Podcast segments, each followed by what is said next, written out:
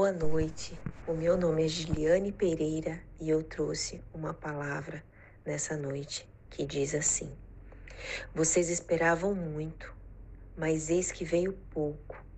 E o que vocês trouxeram para casa eu dissipei com um sopro. E por que eu fiz? Perguntou o Senhor dos Exércitos.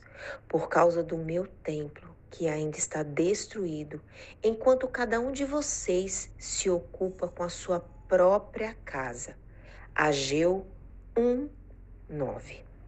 Ser surpreendido muitas vezes é muito bom. Você tem amigos e familiares que, sabendo do seu aniversário, conhecendo a sua agenda, preparam uma bela festa surpresa. Como isso é bom! Mas às vezes as surpresas não são tão boas, não são tão agradáveis. Um acidente que tirou a vida de alguém que você amava, um negócio que não foi aquilo que você esperava e te trouxe um grande prejuízo financeiro. Outro exemplo é quando você espera aquela viagem ansiosamente, onde você pode ter momento especial, um momento de lazer, de descanso, e ao chegar no hotel, suas expectativas são frustradas. E nessa noite, Deus quer chamar sua atenção para que você possa priorizar o que realmente é importante. No versículo que nós lemos acima, diz que o povo havia abandonado aquilo que era mais importante para investir naquilo que era secundário.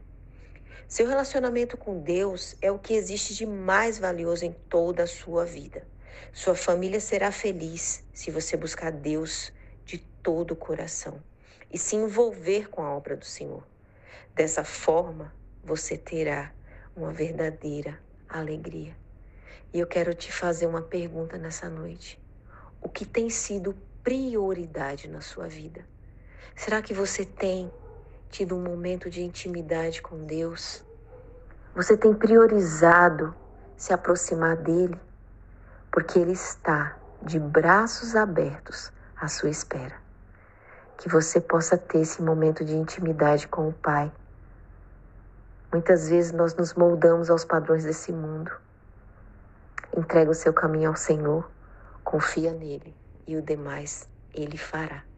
Que Deus abençoe grandemente a sua noite. Fiquem com Deus.